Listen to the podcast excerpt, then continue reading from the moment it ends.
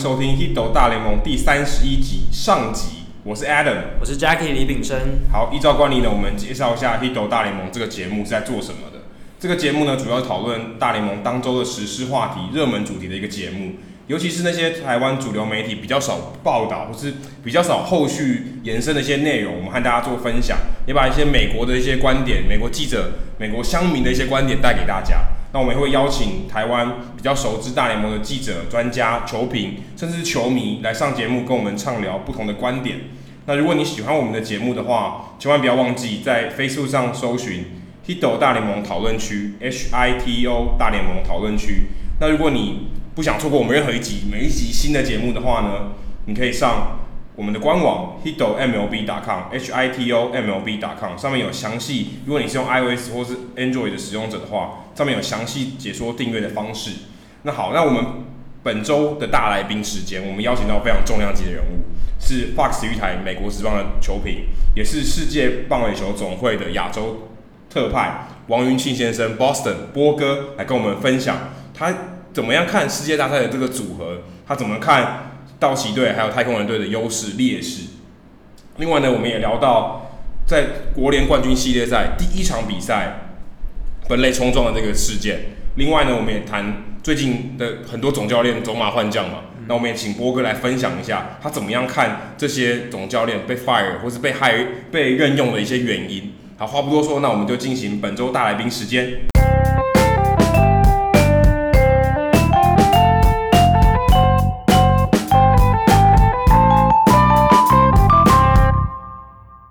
今天大来宾时间，我们很开心也很荣幸邀请到另一个重量级的人物，他是王云庆先生。他目前是 Fox 体育台美国职棒的球评，也是世界棒垒球总会亚洲特派。那认识他的朋友，有人会叫他 Boston，然后也有人会叫他波哥。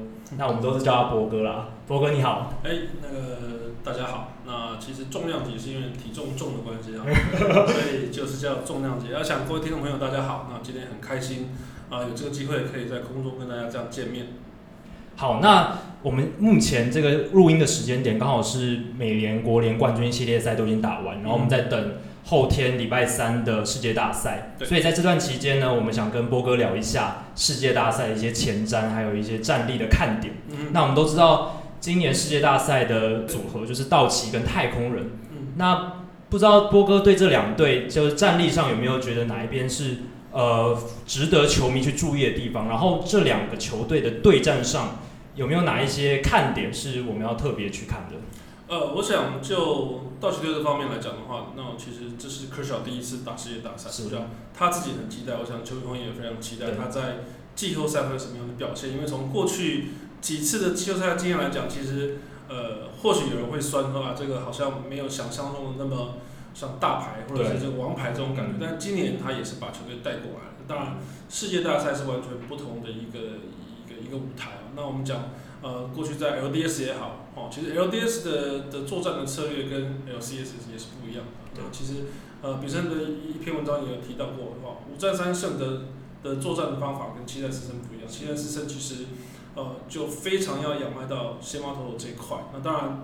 呃，世界大赛也是这样的一个赛制，所以我我会认为说在，在呃世界大赛的过程当中，那么两队的先发投手的一个对战会产生一个相当重要的一个影响。嗯。那当然，呃，你在世界大赛的的过程当中，你没有，你可能比较没有办法像呃在 LDS 里面这样子来用你的先发去当你的后援，可以当那么久。虽然说，当然在呃 McCullough 的一个一个示范之下，当然他昨天有一个非常非常精彩的表现了。那这个其实，呃，我反而会觉得说这个偶一为之，OK，哦，那当然在世界他这样的一个调度之下，我想不管对 Hinge 也好，对 Roberts 也好，那他们在使用，呃，把把先发拿来当牛棚这部分的话，可能要特别再小心一点。那当然，呃，我觉得道奇队整个牛棚非常的好，真的是没有话说，特别是在呃对小龙队这个系列赛当中完全没有失分的一个情况之下。那有很好的表现，那同时也看得出来，就是说，在这个过程当中，他的牛棚并没有被烧掉太多，啊，他其实是很正常在在运用他的牛棚，所以这个带给他们在世界大赛里面当中，他的牛棚可以正常调度。当然往前推，那你当然是呃在希望先发上面会有好的一个表现。当然，呃，道奇，我都觉得说道奇队的先发跟牛棚都比太空人队要再好一些。嗯，那道奇队的部分，当然 Kershaw 哦，那呃，你说、呃、还有其他的一些像 Darvish 这样的一些它的用法来讲的话，我想 Roberts 还是会很小心的、啊。当然，嗯、其实我印象很深，对 Kershaw 反而是在去年的世界大赛当中，啊去年的季后赛当中，嗯呃、他突然就跑出来跟教练说我要去投牛棚，啊，对，然后。教练说不行不行不行，但是他也不管他，他就噗就上去了。当然那样的一个状况，今年我认为不会看到。怎么说呢？呃，因为我想在今年 Roberts 的一个调度上面，他会很小心的去使用它。那他的牛棚今年是可以说是 rest well。对，那在这样的一个情况之下，我觉得呃，Kershaw 要去用这种燃烧自己的方式来讲的几率也不高。嗯，对，那。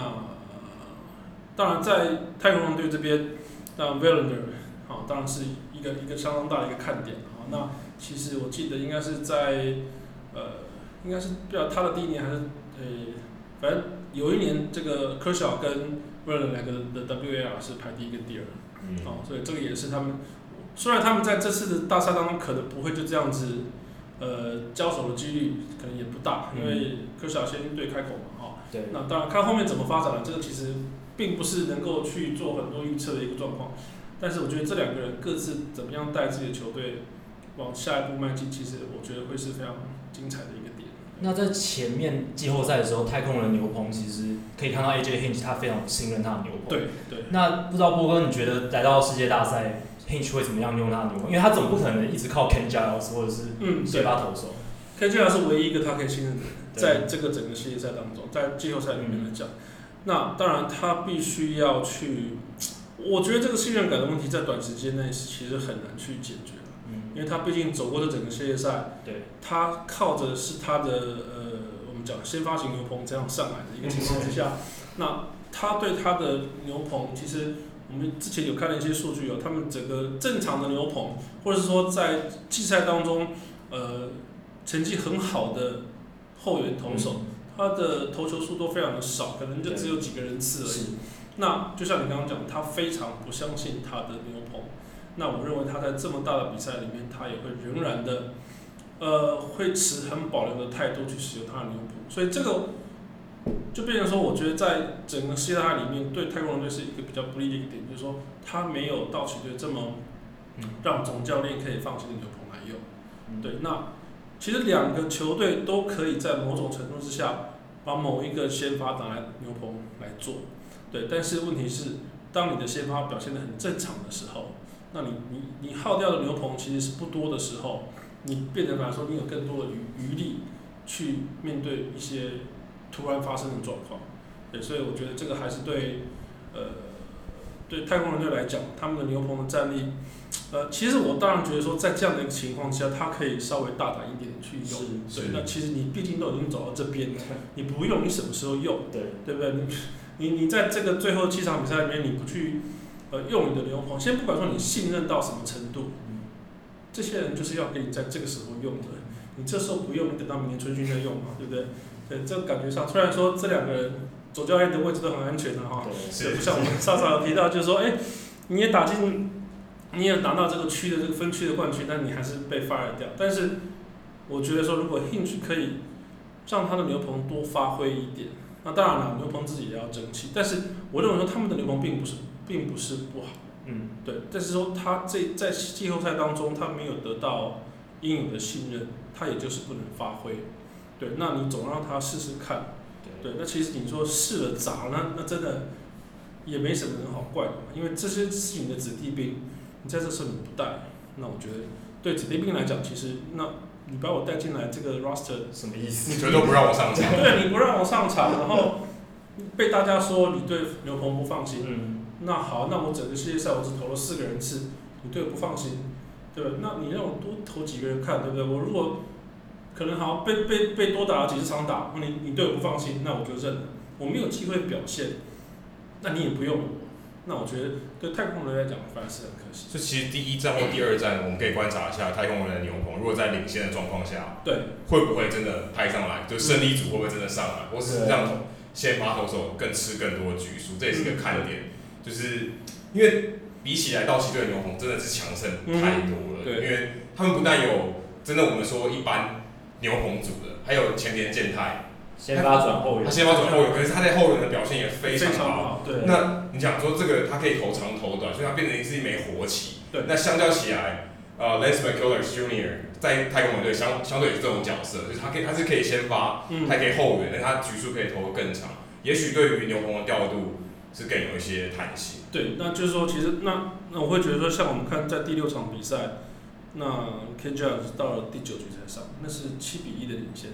对，你有七比一的领先，你有至少四分让他掉，都不用太担心。但是你因为很急切想要去达成一个目标吧，就是说他想要，他比较信任他的先发，他希望他的先发能够持续的把他的这个领先的成果先好好稳住，而让你应该让他早点上来的的终结者到第九局才上，所以我觉得这也是你看，然后第四在 Verlander 也是去中继，然后到第二呃这个在冠军赛的时候第二场比赛，你让 Verlander 一百二十几球，对，这个就是表现，就是我们刚刚一直重复讲说，诶，他对牛棚不那么放心。那其实啊，当然说我我们在这个位置讲可能很简单，对，但没有人知道说做总教练的压力是在哪里。对，但我们会从评论的观点来看说，你就让他试试看，对，那特别是你已经到了最后一轮了，你现在或许不要去想说，我这轮如果没有弄好，我没有下一轮可以打。但是其实所有的所有的系列赛都是你这轮没有打好，你就没有下一轮，这是最后一轮了，那你不妨放开。放开心，或者是放手，让你的牛棚去去去试试看。那我们谈另外一边，就打击。像这两队都是破百胜的，所以基本上他们的打击火力非常可怕，可以说是一到九棒毫无弱棒可言。尤其像太空人的，太空人打线是近年来算是最好的，是自从二零零九年以来团队 OPS 最高的一个打线。对，不过他有趣的地方是他在每年冠军系列赛，其实他对于洋基队在主场那几场比赛，哦、他整个吃瘪到不行。直直到主场以后才又好像又活过来，可是事实上活过来好像就那么几个人，就是中心打线，就两个嘛。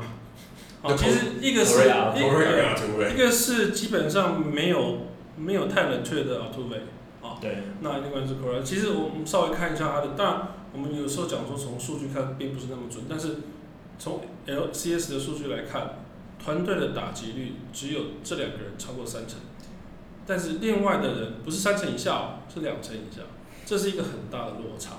那在像道奇队就打得非常好。对，而且我觉得道奇队的部分的话，其实呃，Puig 的一个表现，我认为当然，我们我们再回到数据上面来讲啊，他其实我想过去对 Quick 的一个感想就是他是一个比较浪漫的人，对，对对，比较热情的感觉。对对对，那浪漫的负面的词就是比较伤害一点。哦，对，那他过去可能手背比较浪漫，他打击比较浪漫，但是我想这次在 LCS 里面发现最大的一个重点就是他的 play discipline，他变得非常的有耐性。对，对，那这个也可以从数据上面可以看得出来，就他的平均每个打席，他在季赛的时候平均每个打席要花到投手三点七颗球，但是在季后赛的时候四点六，要多整整一将近一颗。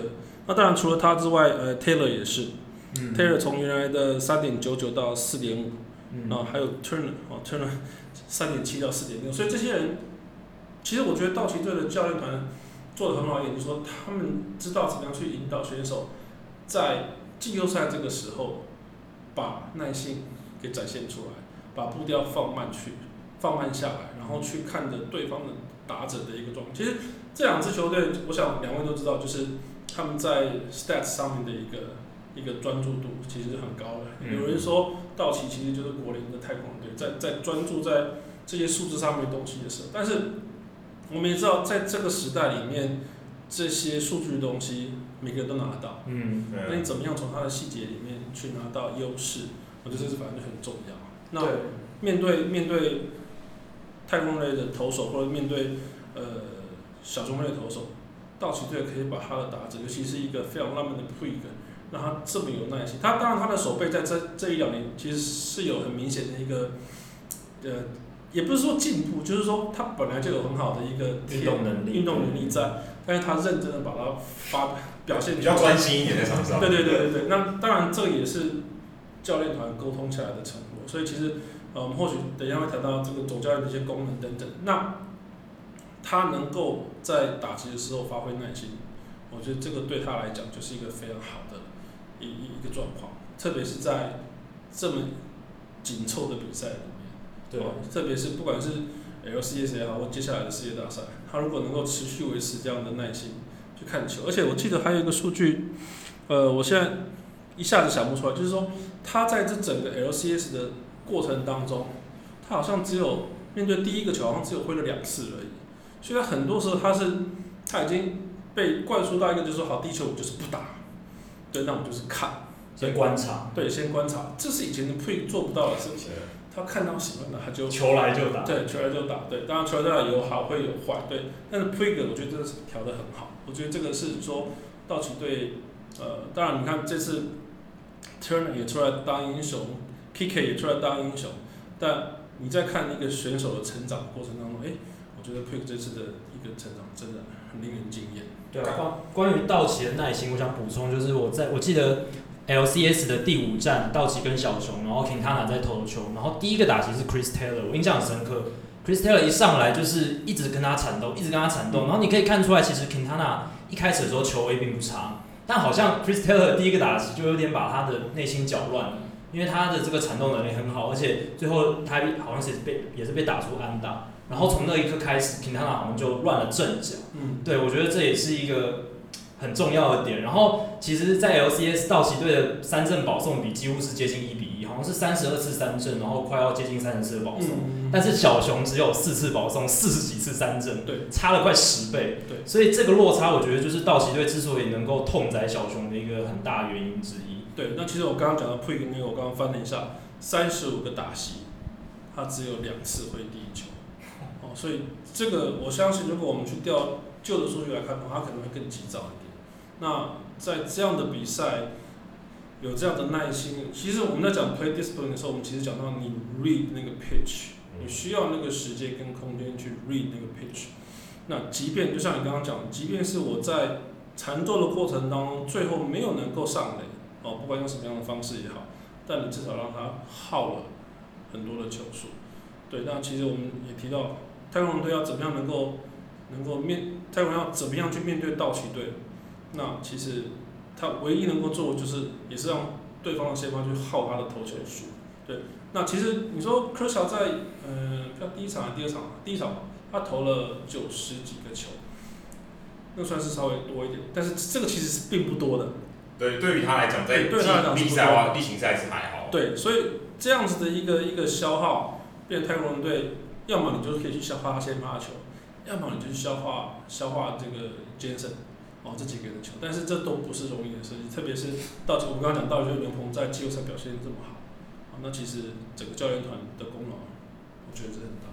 其实这两队我觉得还有一个很特别的地方是，他们几乎打到季后赛，几乎是阵容完全非常完整，嗯，没有什么伤兵的问题。对，就在在以前的情况，我觉得还蛮少见的。就今天一个打到这么后面的那个队伍，可是都没有人受伤，除了一位就是 Corey Seager。对，Corey Seager 在现在看起来好像。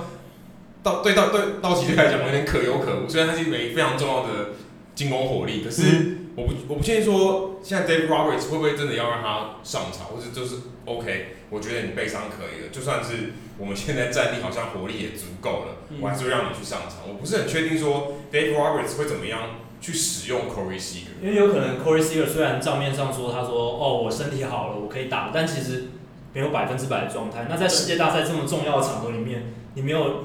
百分之百的身体状态，结果场上打不好，那其实是伤害了球队，甚至也可能让他的伤势没有办法痊愈，或是旧伤复发。我不确定，不，波哥你怎么看？如果是你是 Dave Roberts，你会怎么样使用 Corey Seager？我觉得我会带他。对，那当然我我暂时还不会把它拿来当先发用，但是我觉得在有关键打击出现的时候，我会不犹豫的把它放上去。当然，呃，我从两个方面来看啊，就从技术上面来看的话，我还是相信他，他这个是 OK 的。但另外从一个，我觉得我今天打了世界大赛，Chris Seager 是我们今年非常重要的一员。他不是去开刀，他不是哪里断的，嗯，哦，那他从各种的数据上面看到他是可以打的。但虽然我为了要保护他，不让他做先发这么重的一个角色，但我会看情看情况，在我认为适合他的时候把他送上来。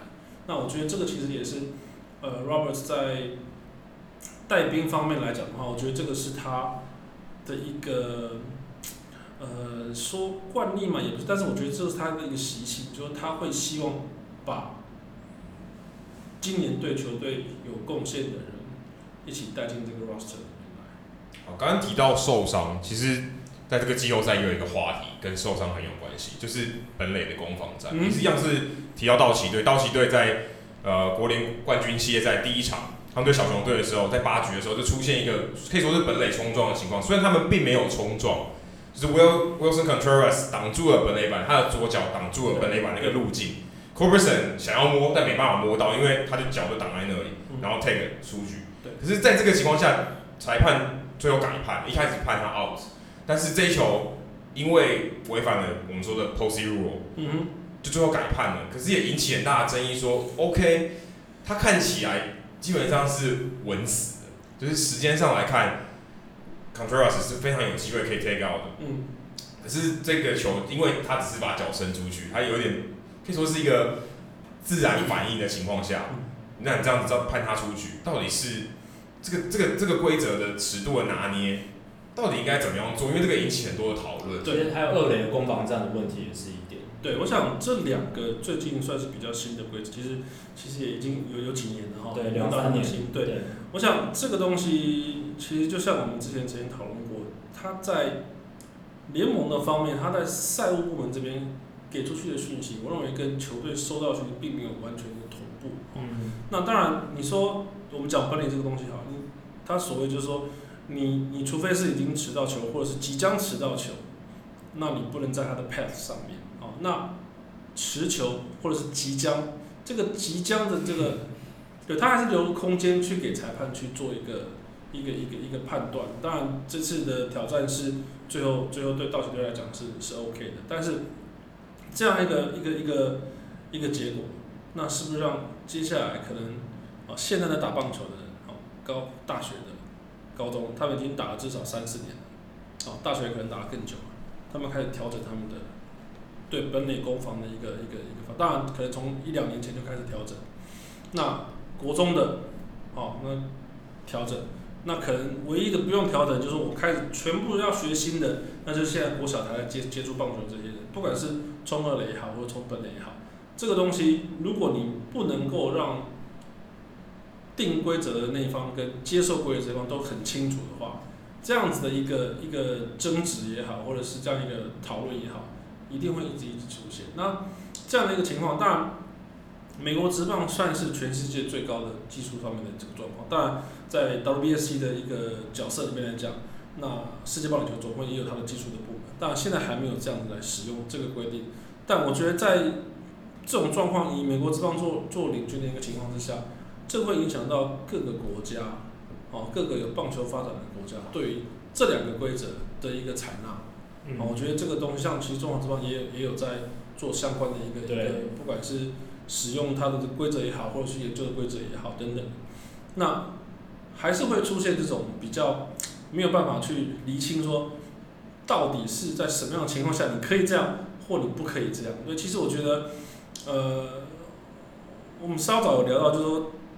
呃，二零零四年那个时候，呃，道奇队总教练 Dave Roberts 他在 ALCS 的一个盗垒，那那个盗垒的一个状况来看的话，其实就是非常符合现在这个规定，因为他投下去，然后整个身体跟头，啊，他的手、他的腹部跟他的脚，从头到尾都粘在本垒上，对，二垒上，对，都在二垒上，对。那新的规定来看的话，就会改变大家去冲二垒的这个一个一个一个一个滑垒的方法。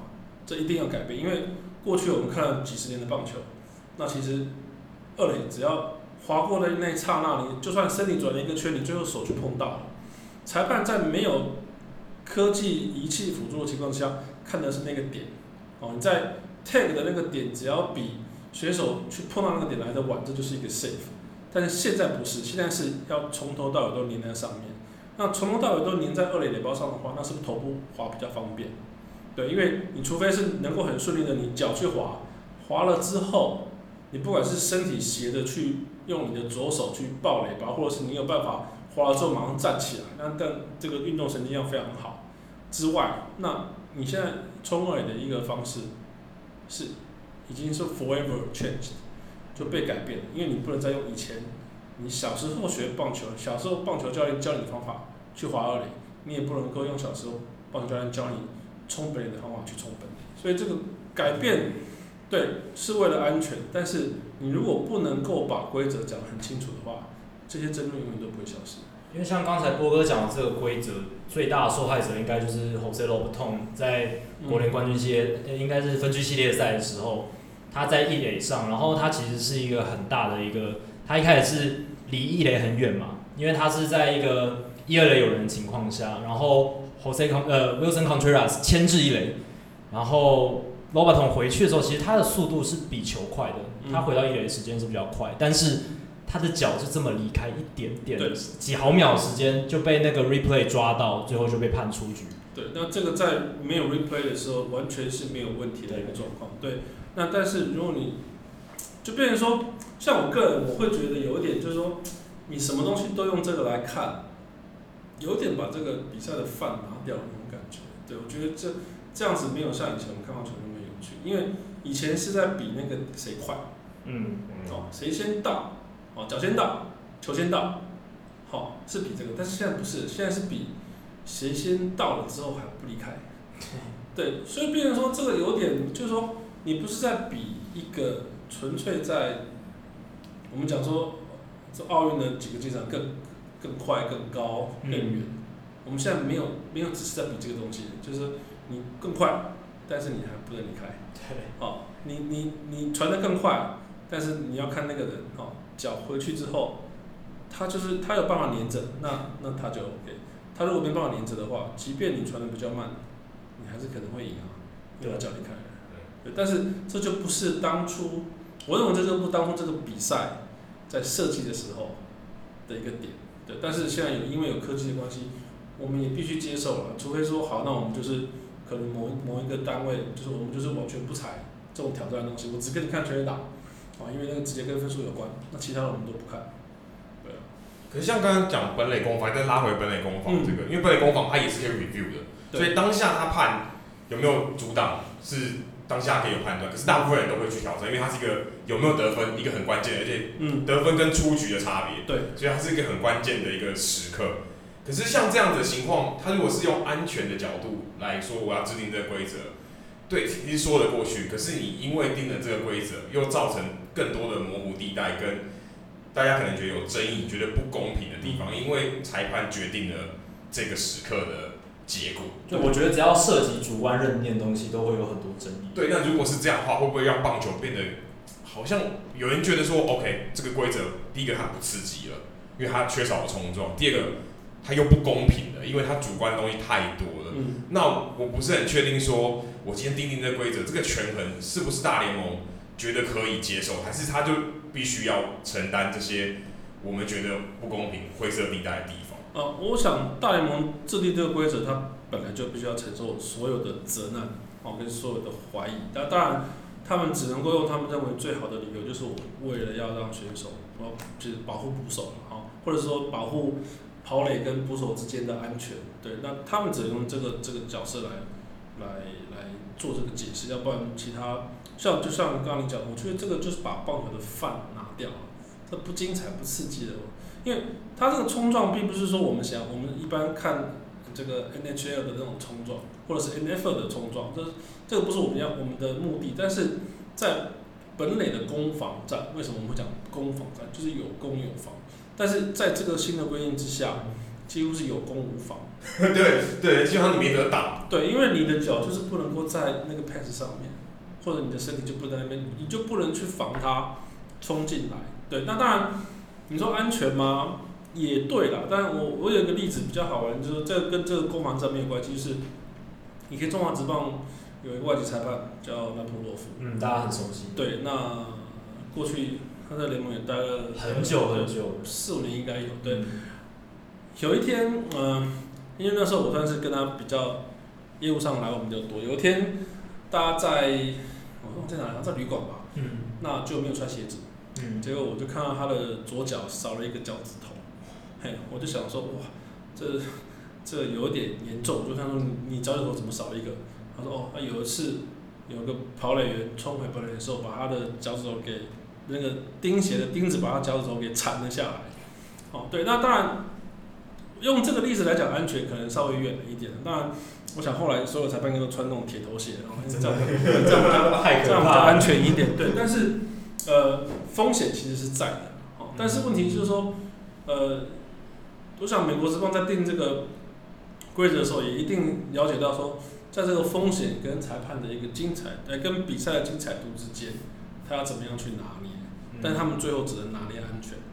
那我想对美国职棒来讲，他们可能会说，为了要保护选手的运动生命，我愿意把这个精彩度降低一点。那当然，这个这个百分比是很难去拿捏的。是啊，对，关键我有现在的争议啊。对对对，那就变成说。呃，你你有舍有得，那可能联盟在这方面或许有来自各方面的压力，认为说你必须要想办法去保护选手的安全。当然，棒球相对来讲是安全的比赛，嗯，这样讲或许很 有点怪怪，但是跟呃 NFL 比起来，它的冲撞太多，哦，那之之前还有电影啊等等的，那其实我想联盟做这样的规定，的确会影响到全世界。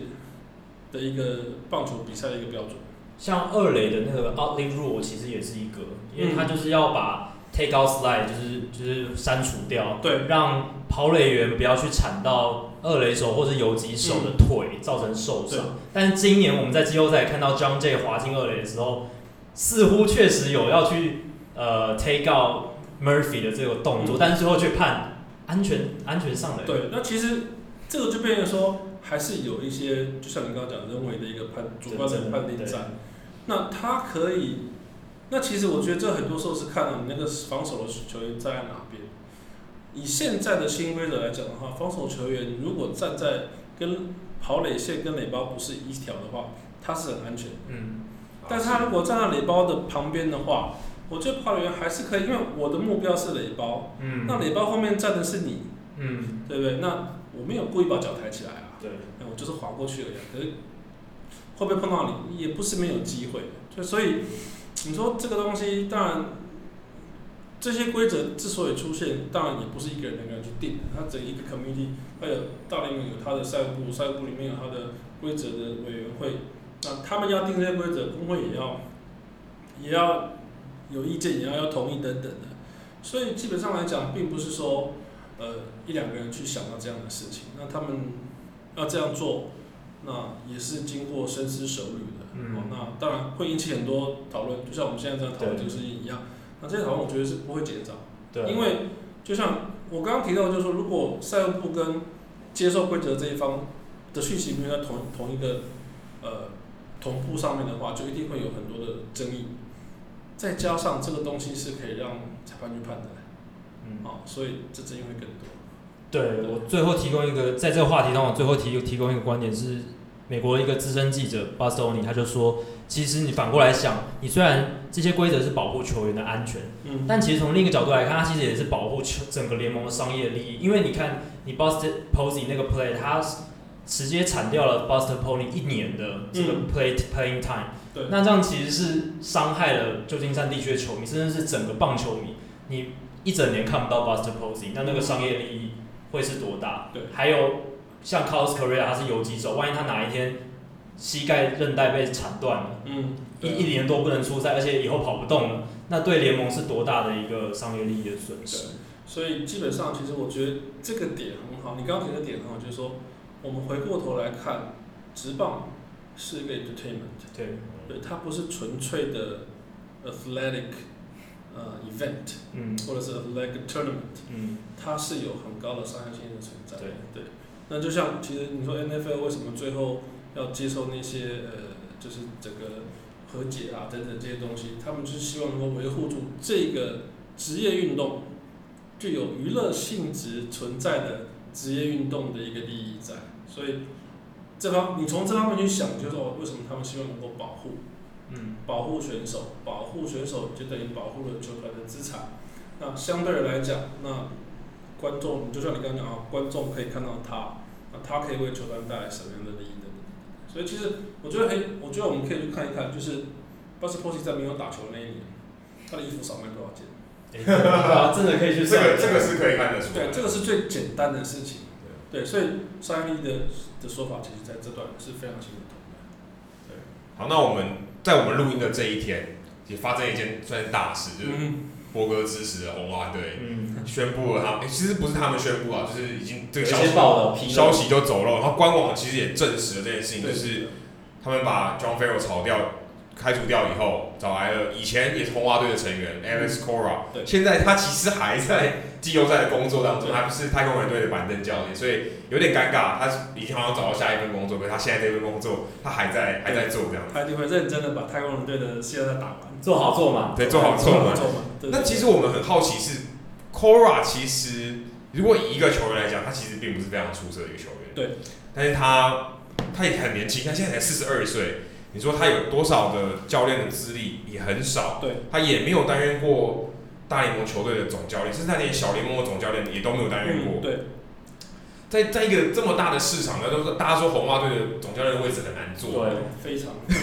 你找一个，他是我没有看错，他是第四十七位总教练，所以他平均两年多红袜队就换一个总教练，而且你要想，他前一个是 John Farrell，我们先不管他带的好不好啦，客观的条件来看。他连续两年帮红袜队拿下美东冠军，这还是红袜队史上第一次，这不容易，这不容易。但就知道第一次就不容易。那 Cora 到底有什么本事可以接这个位置？这是让我非常好奇。就算我身为一个红袜迷，Adam 自己也是红袜，我其实很好奇，我 Cora 到底有何能耐可以来接这个位置？我想从可以从三个面来看。第一个技术面来看，你刚刚讲到他是一个 utility player。这样子的人，其实反而这个会引引导到我们后来后面要讲的第三点，说在这样一个位置的选手，他其实最了解怎么样把自己准备好，好，然后后面就加一句很俗的话，就是说，哎，以球队球队有所贡献，哦，这个他他会知道。但是第二个来讲的话，他虽然没有当过美国职棒的总教练，他没有当过美国职棒小联盟的总教练，但是他在波多黎各的。那个算是独冬季联盟还是独立？冬季联盟里面，他应该呃担任过那个有有个球队，他当了五年的 General Manager。虽然说这个球队当然他的 GM 的角色不像是在美国职棒大联盟这样这么重这么吃重，那这在五年里面的 GM 的角色里面，他也当了两年的总教练。所以在教球这方面跟带人这方面啊，我慢慢带到后面去，他是有些经验的。那当然。今年其实是他第一年在太空队当当板凳教练，对。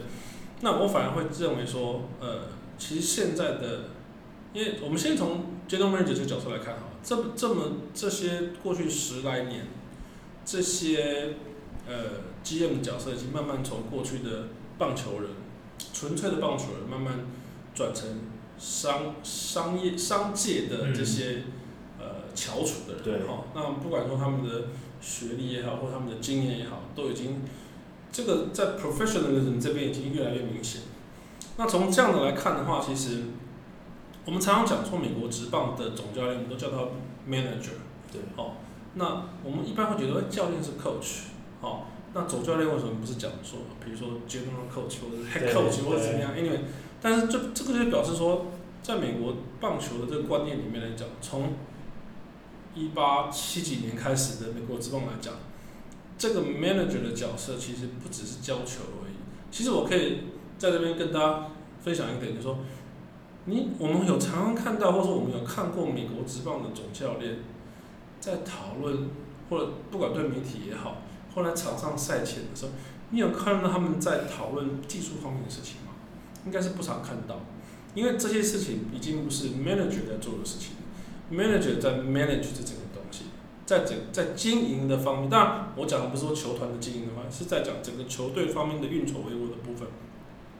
他在管理他的教练团，他在管理他的选手在整个呃 talent 上面的一个运用，他做的是这些事情，而不是在技术方面去去去去退你。对，教练团要去去在要去帮选手把这些技术调得更好一点，因为其实。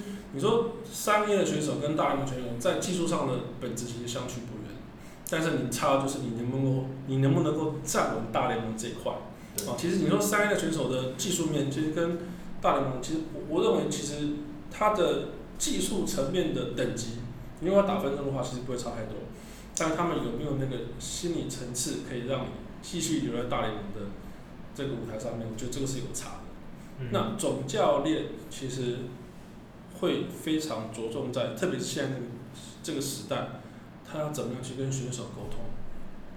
他反而是要去做一个像 counseling 这种角色。对。但是他用的是很简单的方法，因为其实大家都是打球上来的。那我能够掌握住你的心理。就能够控制你在技术上面的，不要说控制，就是我就能够掌握你在技术上面的表现。所以我认为，其实不管红袜队也好，或者是因为我记得我刚刚还有其他球队也要 interview Cora，对，我认为他在这一部分的一个球团认为他跟选手之间是有沟通的一个能力。那当然不要忘记他他是双语的，哦，所以这个对这是一个加分了，好，那但最主要还是我认为说他他跟年轻的选手可以可以沟通。对，当然，其实我觉得在球队里面，你反而更重要的是怎么样跟年老的，呃，这个资深的选手沟通，这其实也很重要。那他四十几岁，其实资深的离他的年纪也不远，那年轻的离他其实也不远，所以我觉得这是一个很好的一个 fit。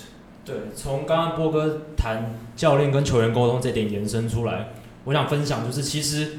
总教练跟 GM 跟高层沟通，这也是非常重要的。上层管理，向上管理。他们要怎么把 GM 的一些观念、一些数据的观念传达给他的球员，让球员愿意 buy。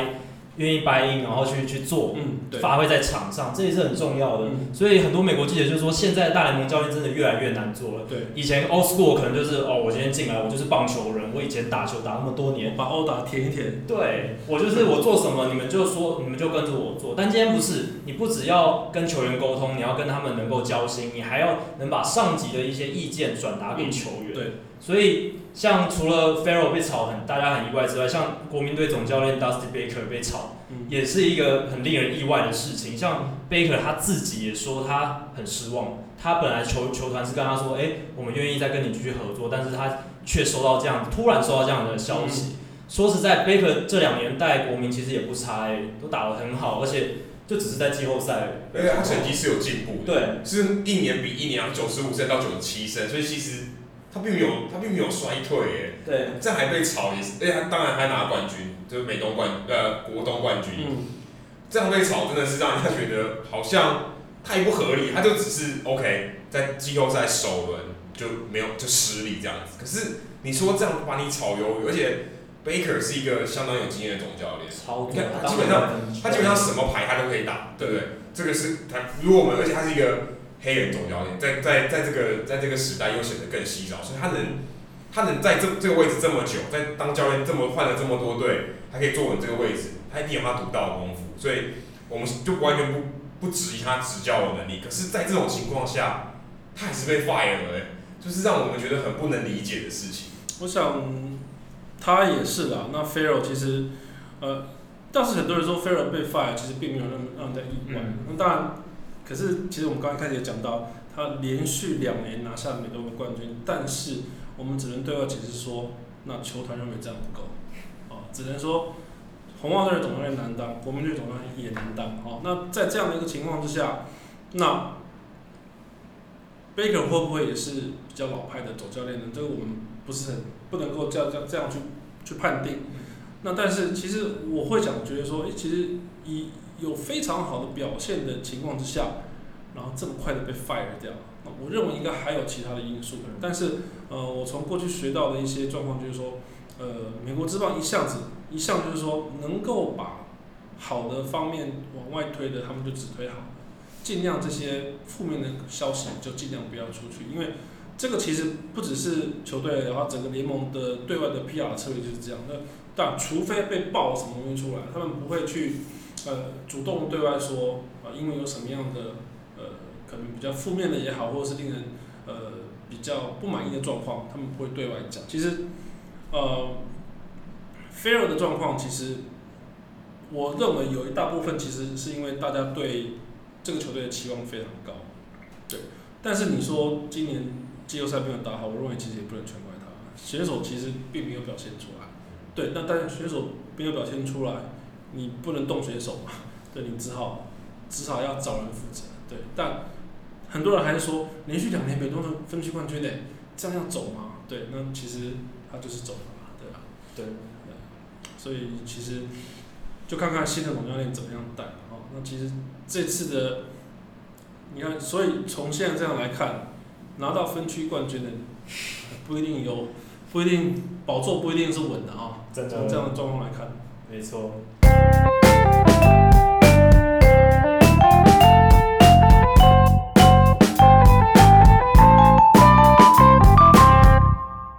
好接下来进行我们本周的数据单元。那今天 Jackie 要跟我们介绍什么样特别的数据呢？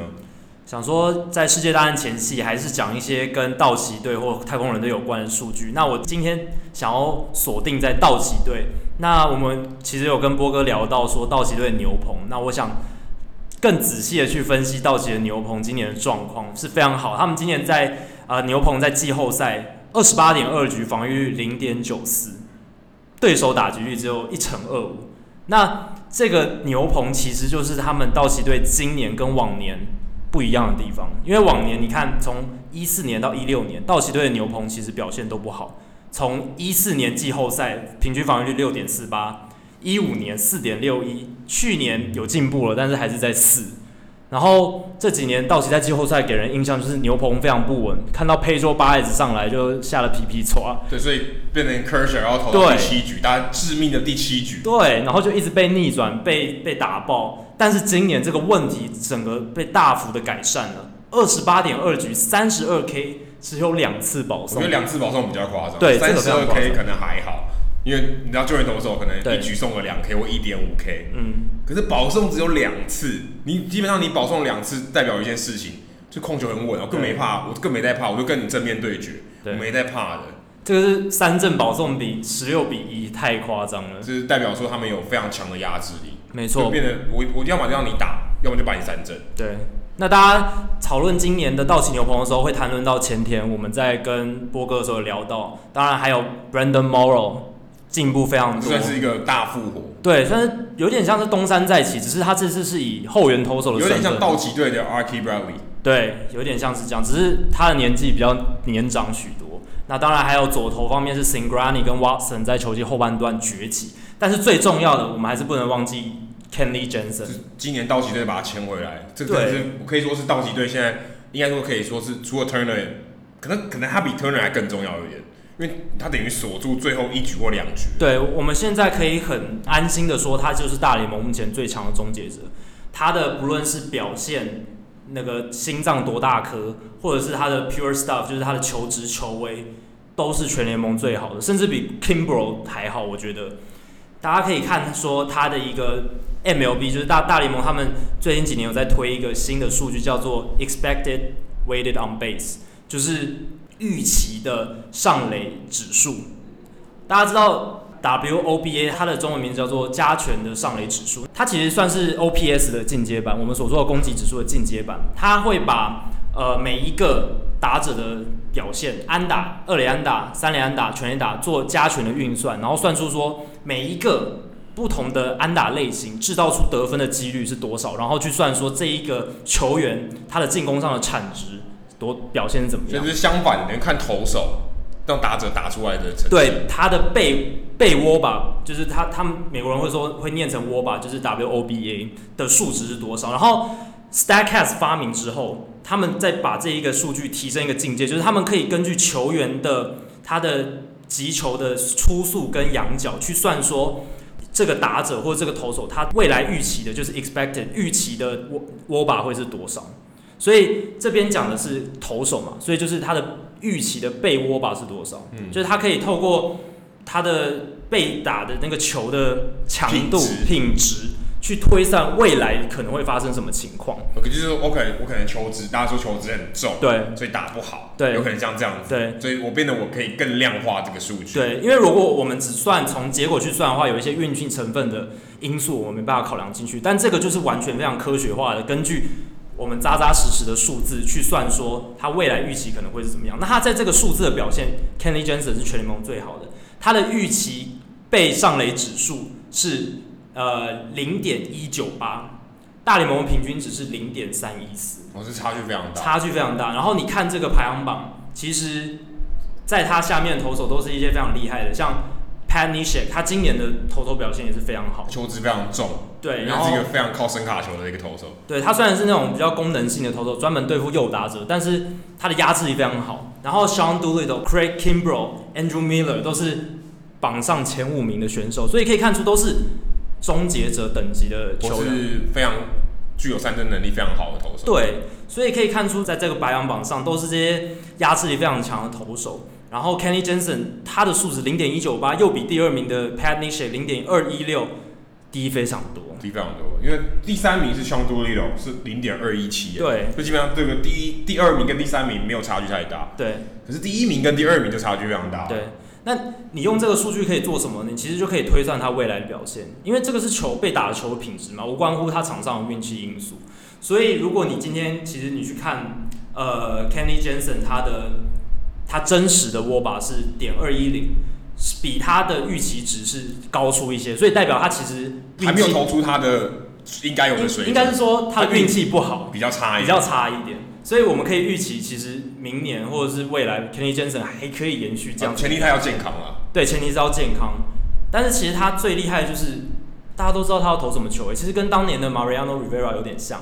他就是卡特球要过来，而且还有他其实他速度还比 Rivera 好一点，更快。而且其实我觉得他的尾劲，呃，跟 Rivera 比较不一样，是 Rivera 是有一些诡谲的变化角度，但是 Jensen 是他就是去压，用球速更刚强的球位去压。就像你有可能你连出棒的速度都跟不上了，那没错，你更别说他还有点突然在本垒前突然转弯一下。我前几天看到一个 Fox，就是 David Ortiz 跟 Alex Rodriguez 他们在谈面对 Rivera 这件事情。他们就说，Rivera 的卡特球是他们唯一看过会往上窜的。大家的卡特球可能都是往旁边偏，往旁边偏。但这个应该是一个假象，是一个假象。但是就是代表 Rivera 的卡特球它的独到之处。我觉得 Jensen 的卡特球也有它的独到之处。所以打者面对到它，基本上真的是很难打的。就算你挥到，你也可能打不好。对，所以。Kenny Jensen 真的是道奇牛棚现在一个很重要、很重要的后盾。其实你看今年的几支季后赛球队，杨基有 Chapman 嘛，算是类似 Kenny Jensen 这样的角色。但他也输了，对，也被 Altuve 打，也被也是被 Correa 打那个安打啊，对不对？对，基本上还是还是救援失败。对，所以回到 Jensen，他几乎好像没有被攻击到的感觉，有有点像以前的 Gonien 的 Eric Gonien。对，就是二零零三年的时候，道奇队就是打八局，对，杀遍天下无敌这样子。对，所以这种表现真的是，我觉得大家要好好珍惜现在 Kenny Jensen。你看到了可能是史上最佳的后援投手之一，尤其是他这两年的表现，真的是，如果你看他的比赛，他几乎上来就是那种打者对他毫无招架之力的那种感觉，真的是很可怕。以上就是《Hito 大联盟》第三十一集上集的全部内容。那我们还有一个下集，下集我们会继续跟波哥聊到，第一个是关于联盟扩编的事情，我们聊到了美国职棒扩编，还有中华职棒的扩编的可能性，还有一些制度方面的问题。那接下来我们最后一个单元的球场单元，球场单元是我们最后一次的球场单元，然后我们邀请到波哥跟我们聊 Fenway Park，那也这也是 Adam 非常喜欢的球场。那波哥他分享了非常多，真的是独家的小故事。是因为波哥在当地住过一阵子，住过一阵子他才知道的。还有做过一些采访，尤其是在一九九九年的明星赛，那年明星赛是在氛围球场举办，然后他有一些很多第一手的珍贵观察。那大家如果想听的话，千万不要错过我们下集的节目内容。好，如果大家喜欢我们节目的话，欢迎上 FB 搜寻 Hito 大联盟讨论区，H I T O 大联盟讨论区，这是一个社团。那加入这个社团之后，就可以跟我还有 Adam、其他听众以及上过我们节目的来宾一起畅聊棒球。那如果你们想要订阅我们的节目的话，欢迎你到我们的官网 Hito MLB.com，H I T O M L B.com，上面有详细的订阅方式。无论你是用电脑、手机各种平台，呃，都可以订阅。好，那以上就是这一节节目内容，我们下期见，拜拜，拜拜。